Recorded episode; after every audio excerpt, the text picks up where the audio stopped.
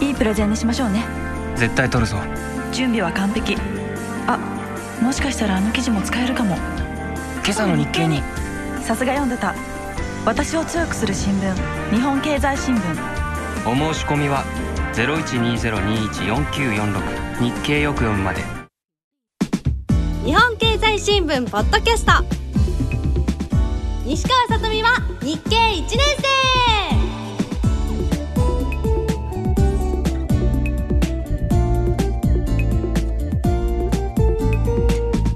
この番組は日本経済新聞社の提供でお送りします。皆さんこんにちは。西川さとみです。日本経済新聞がお送りするポッドキャスト。西川さとみは日経1年生。さあ今週も私そして皆さんのパートナーはもちろんこの方です。日経 CNBC 経済解説委員長の西川康です。よろしくお願いします。よろしくお願いします委員長前回の DS ソフト発売記念イベントは本当に楽しかったですね。面白かったです盛りね上がってもうびっくりなハプニングたくさんありましたエレベーターのカゴがなくなったりとか。ありましたね。ああいう落とし穴があるわけですびねっくりでした。会場の皆さんにたくさん助けていただいて本当にお越しくださった皆さんありがとうございましたさてその発売記念イベントもおかげさまでこんなに盛り上がりましたけれども今回忘れていけないのが8月30日衆議院選挙です。ね委員長。はい。私もあのえっとイベントの翌日がリハーサルで翌翌日が選挙でした。選挙ですから2時間半の特番があって、はい。そのリハーサルとかですね、お弁当食べたりとかですね。食べよかった食べて。3食お弁当とかですね。はい。もういいやって感じになります。うん。ラーメンが食べたくなりますよねそういう時はね。つるっとしたラーメンが。したラーメンが食べたいねえ委員長そのように選挙前から忙しい忙しいというふうにおっしゃってましたもんね。その後いかがでしょうか？やはりまだバタバタしてらっしゃいそうますか？ですね。えっ、と民主党のその新政権の骨格っていうんですか、はい。誰がどの大臣になるかってまだ決まってません。し、え。その後国連総会そして G20 これ、うん。あの日一でやりましたよね。ね。が控えてますので、はい。ずっと忙しいです。ああそうですか幸せです。はい。よかったです。頑張ってください委員長。はい。はい。そこで今日はですね8月31日衆議院選挙の結果を受けてこれから日本経済はどうなっていくのか。そして皆さんからいただいた質問メールもご紹介していきます。日一です。皆さん今日も腑に落ちるまでとことん聞こう。最後までお付き合いください日本経済新聞ポッドキャスト。西川さとみは日経1年生。最後までよろしくね。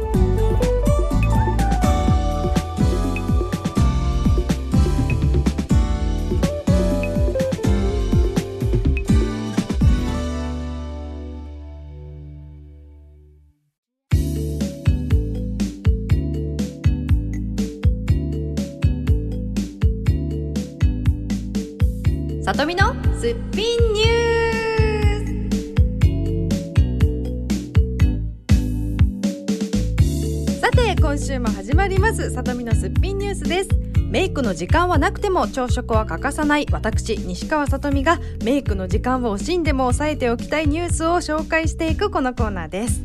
最近の私の朝食なんですが委員長、はいオートミールにハマっています。オートミールですか？ご存知ですか？あの牛乳シャーってかけるね。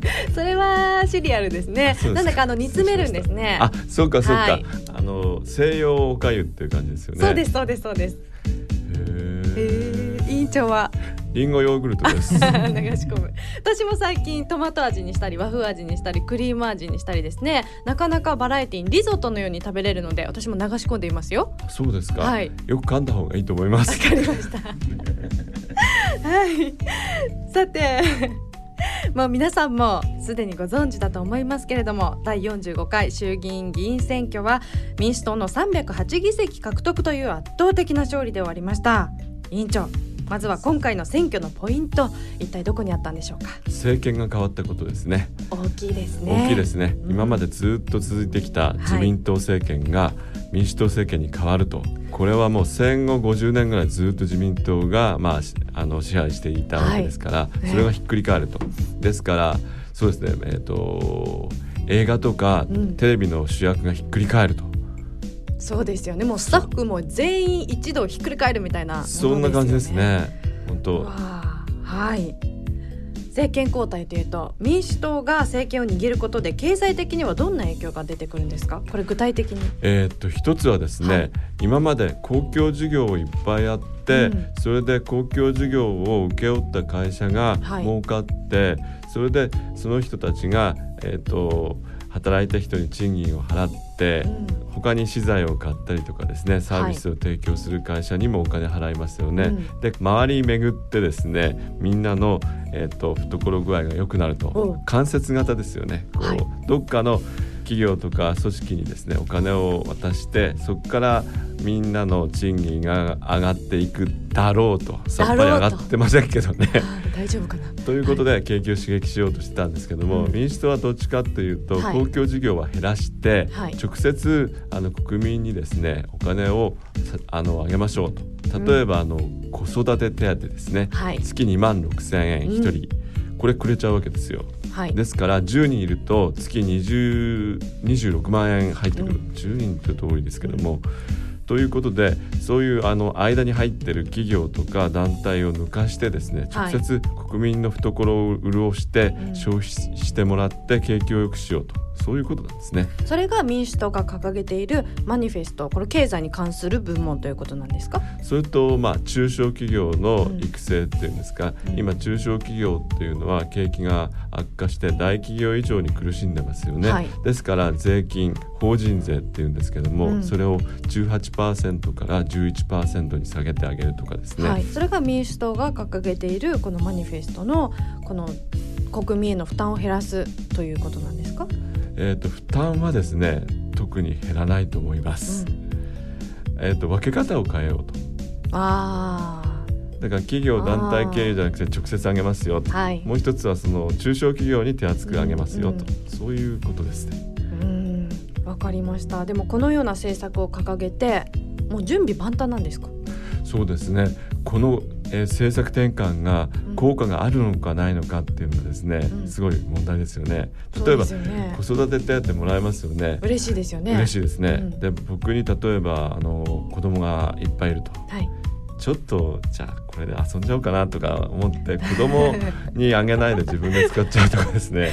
想像してくださいもっとあれは皆さん将来不安だから貯金しようかしらってことになるとうん。効果が半減してしまうと、はいそういうことですね。だからうん。今後の生活不安というか例えば年金ちゃんともらえるようになるとかですね。そういうところを直していかないと、はい。本当の経済成長景気回復にはつながらないと思います。まだまだこのマニフェストもこれからということなんですねこれからです。もう第一歩です、第一歩。1ページ目みたいなもんですね。わかりました。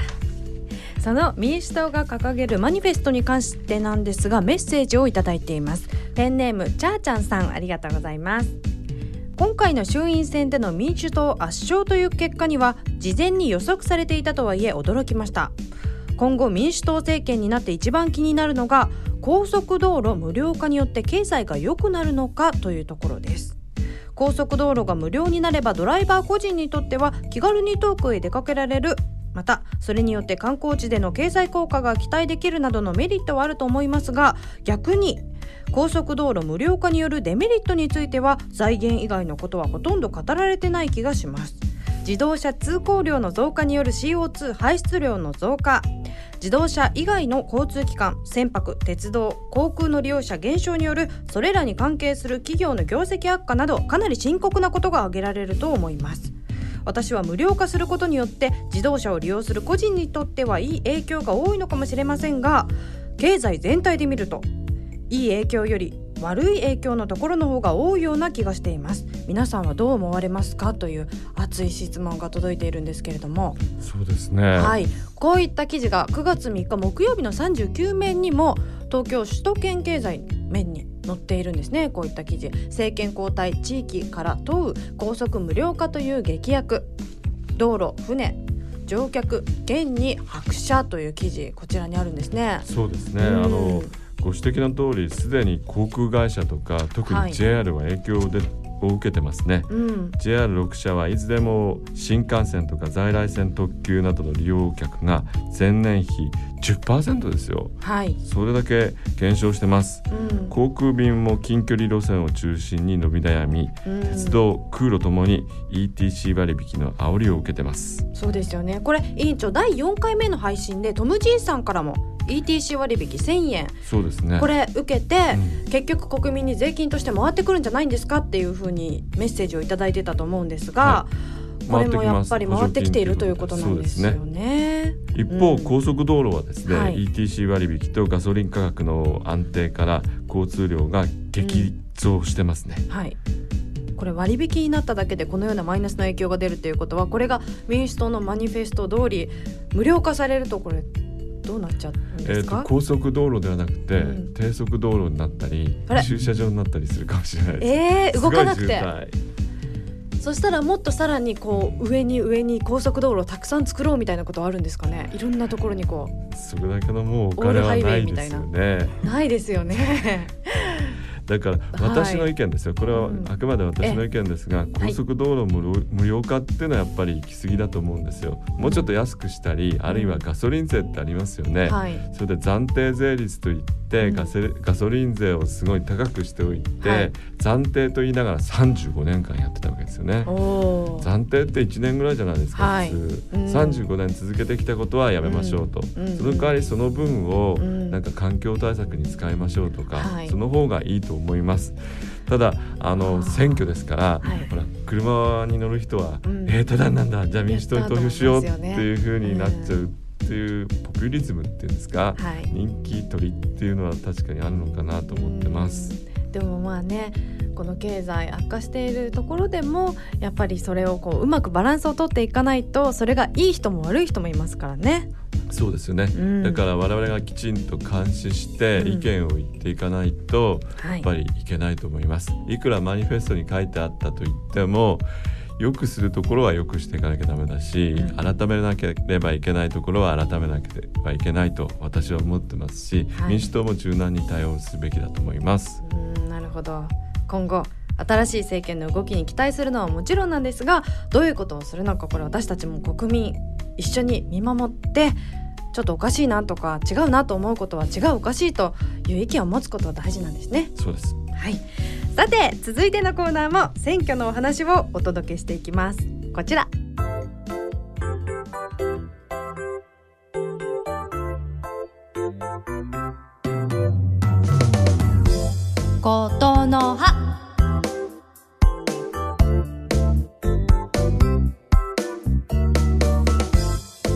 はことの葉のコーナーです。これは経済に関する言葉を知っておこうということで毎回一つの言葉を選んでお話ししています。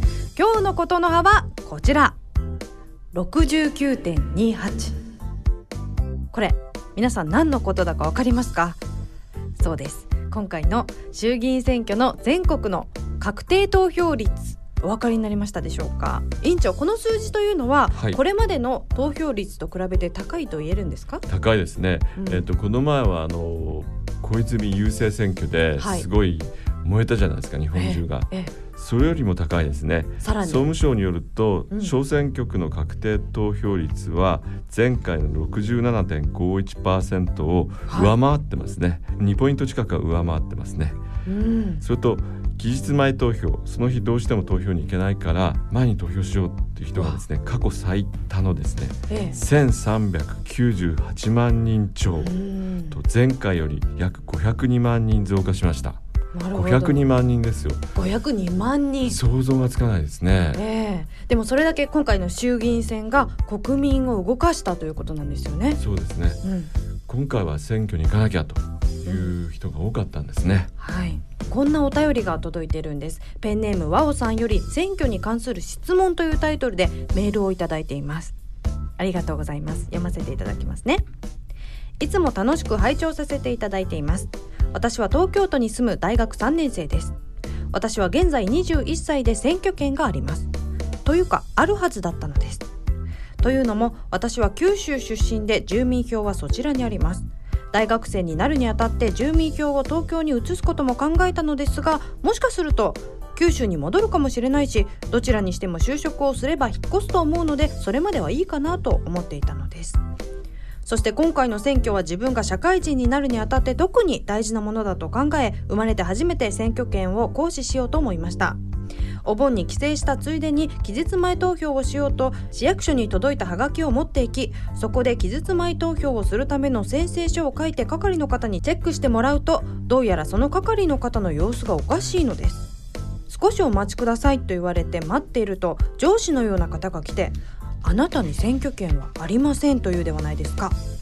どういうことなのかと聞いてみると選挙区外に住んでいる学生はその活動の拠点が選挙区にはないため投票権がないとのことです。しかし同様に活動の拠点がない単身赴任の方は選挙権があるらしいです。また期日前投票の宣誓書を書く時の当日不在理由に旅行やその他にしていれば問題なく投票できさらに当日投票すると学生かどうかやどこに住んでいるかなど一切聞かれないので投票できちゃうみたいです。これだと私が東京で就職した途端に学生から単身赴任になるので選挙ができますよね。なんかおかしいです。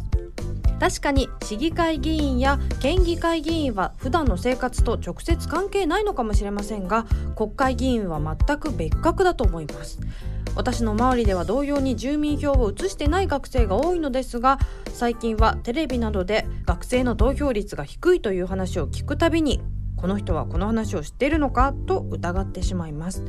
なぜ学生に対するこのような制度があるんでしょうか？経済よりは政治や法律に近い話かもしれませんが委員長ぜひ解説よろしくお願いしますと和尾さんおっしゃっているんですが、ね、委員長学生に対するこんな制度ってあるんですか？えっとですね私ちょっとこれ怒りを覚えてですね、ええ、総務省ってところにまあ選挙管理委員会の元締めですよね。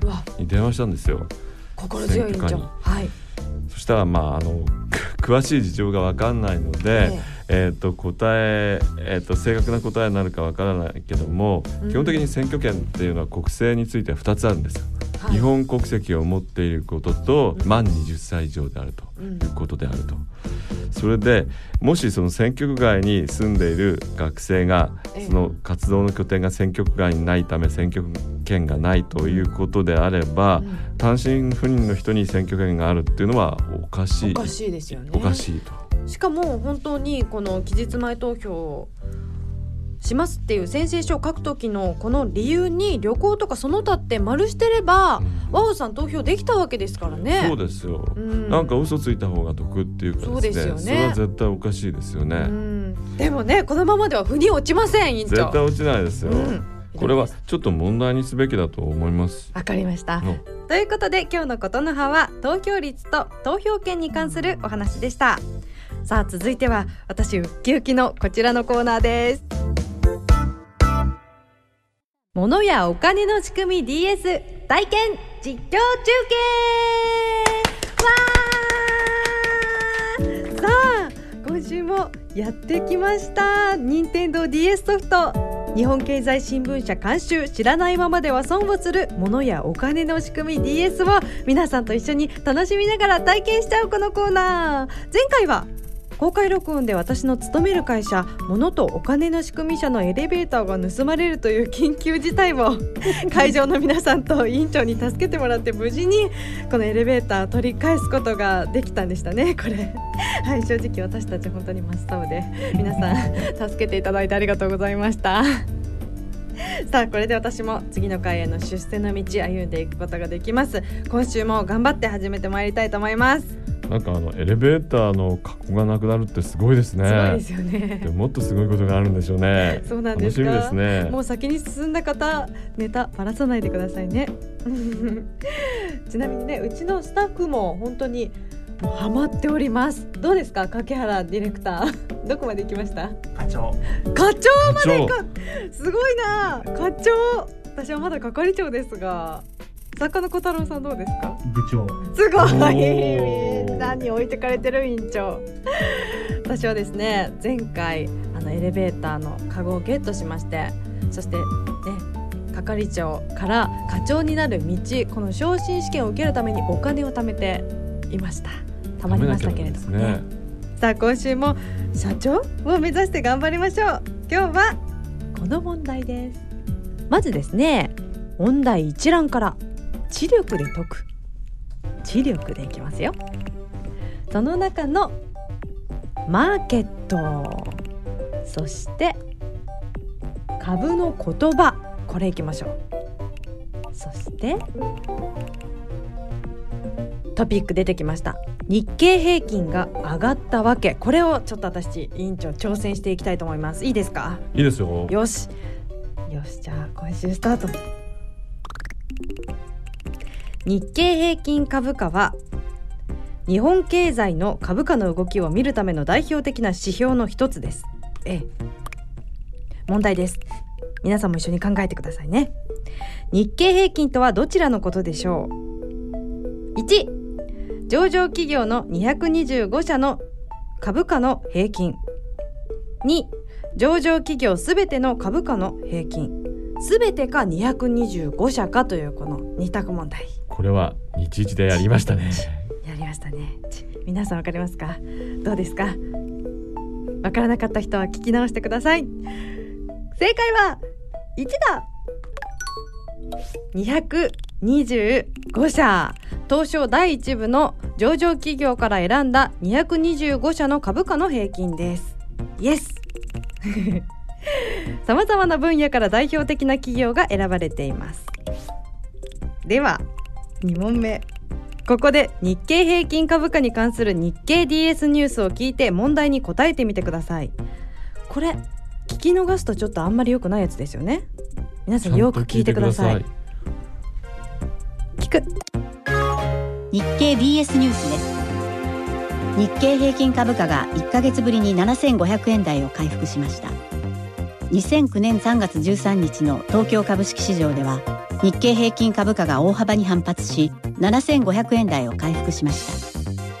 2月17日以来およそ1ヶ月ぶりの高値で上昇率は前の日に比べ5.15%上昇と今年最大となりました。12日のアメリカ株式市場が高く終わったのに加え政府の景気対策への期待感が強く幅広い銘柄が買われました。問題に入りました。皆さん聞いていました？今のちゃんと。難しい単語がいっぱい出てきていた。問題解いていきますね。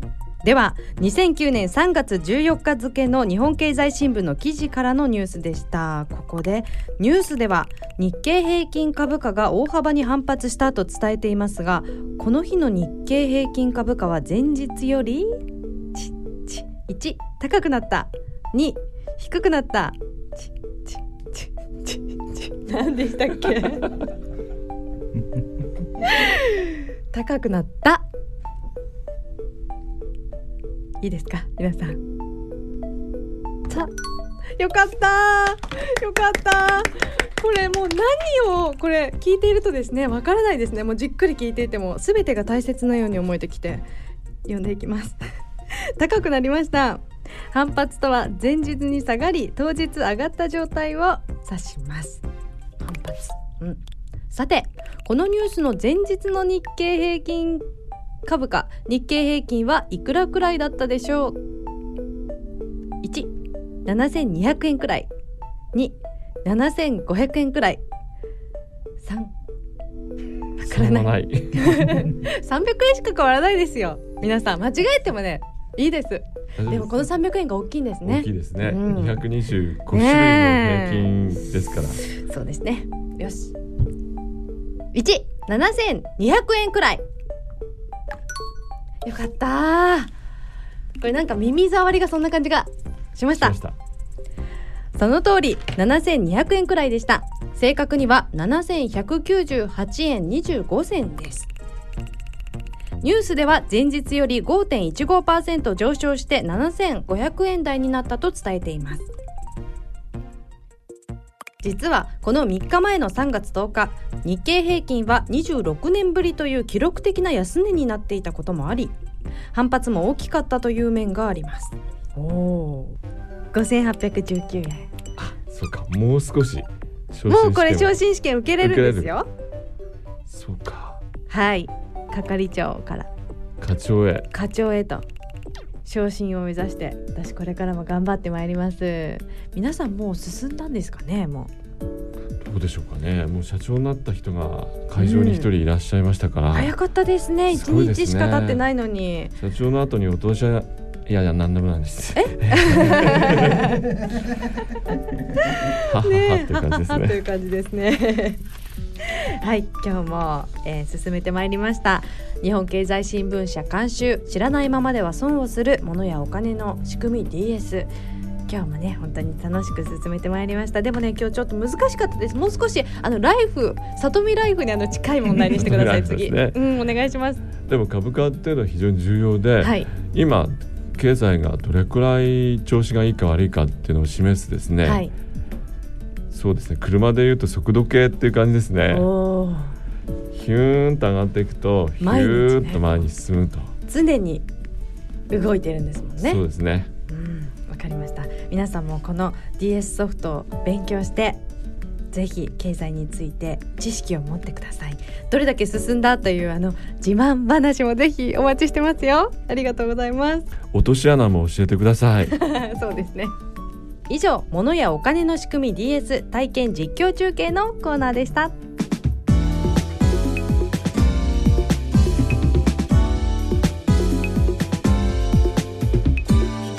日本経済新聞ポッドキャスト西川さとみは日経1年生そろそろお別れの時間です今日も本当に楽しいお話いっぱいありがとうございました。委員長勉強になりました。えっと昇進はまだしてないけど昇進のお金は貯まったっていう感じですね。そうですね。はいこの後ちょっと昇進試験チャレンジして、えー、課長を目指していきたいと思います。すごい。さとみん課長 呼ばれたい。はい。そして皆さんからたくさんの今週もメッセージいただいています。早速委員長ご紹介していきますね、はいまずペンネームハンチさんありがとうございます。物やお金の仕組み DS を購入しました。経済初心者から社会人まで楽しめる面白いソフトですね。早速ビジネストークにも役立っています。お。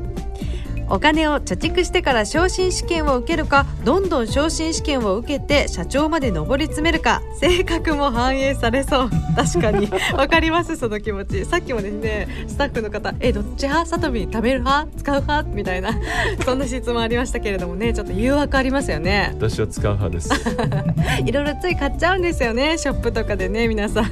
車売ってないかな。そしてハンチさんはですね入社2日目で部長になったということですよ。素晴らしい、ねえ。そして係長の時にはさとみんと同じエレベーター珍事件が起こり部長の時にもびっくり事件が勃発。取締役になったらビルの回収事業を取締役会に諮りたいと強く感じました。ということです。まだまだこの先にもびっくり事件があるんですか？ありますね。怖いぞ怖いぞ。面白いですよそこがあ本当ですか？ハンチさんありがとうございます。この後もねこの途中経過教えてください。続いてペンネーム翔太さんからいただきました。物やお金の仕組み DS の発売記念イベントに参加しました。近眼なのにメガネを忘れてしまったので最前列でお二人を拝見しました。ありがとうございます。特等席でありがとうございました。ほんわかしたさとみんの自然体が番組を優しくまとめて難しそうな経済を楽しんじゃおう的なものにしているのが分かりました。これからも委員長をはじめ周りのスタッフをキリキリ前させるコメントに期待しています。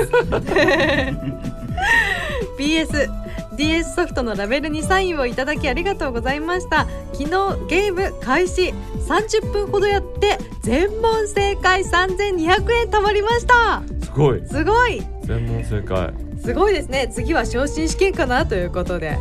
まだ新人なんですね。この時点ではということですね。また今後。もうそんなことないよ委員長。社長だよなんてメッセージ届くかもしれませんね。翔太さんから。すぐ来そうですね。すぐ来ますからね。もう皆さん本当ハマっていらっしゃるようですよね。これハマりますよ。そうです。やるとハマる。止まらなくなるんです。夜な夜なやってしまいますちゃんと寝ましょう皆さん。そしてカジカジさんからもいただいています。委員長さとみんスタッフの皆さん DS ソフト発売記念イベント大変お疲れ様でした。急遽決まったイベントとのことでしたがとっても楽しい内容でした。またエレベーター事件 JOAK チェン事件など ハプニングがありとても楽しかったです。私も楽しかったです。これからも日一と DS で楽しみながら知識を身につけていきたいと思います。また皆さんにお会いできることを楽しみにしています。という温かいメッセージいただきました。かじかじさんありがとうございました。ありがとうございました。うん。本当楽しかったですね。そうですね。またぜひこのような公開録音の機会がありましたら皆さんぜひ参加してください。番組ではあなたからのお便りもお待ちしています。委員長への質問はもちろん皆さんの近況そして身の回りで気づいた実感した経済のお話なんかもどんどんお寄せください。そして物とお金の仕組み DS にチャレンジしたその報告もお待ちしていますアドレスはさとみアットマークラジオ日経 .jp さとみアットマークラジオ日経 .jp です。お待ちしてます。さて日本経済新聞ポッドキャスト西川さとみは日経1年生。お相手はこの後昇進試験にチャレンジする西川さとみと。石川康でした。それではまた次回お会いしましょう。チャオ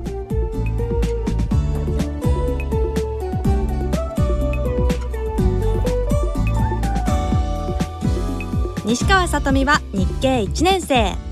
この番組は日本経済新聞社の提供でお送りしました。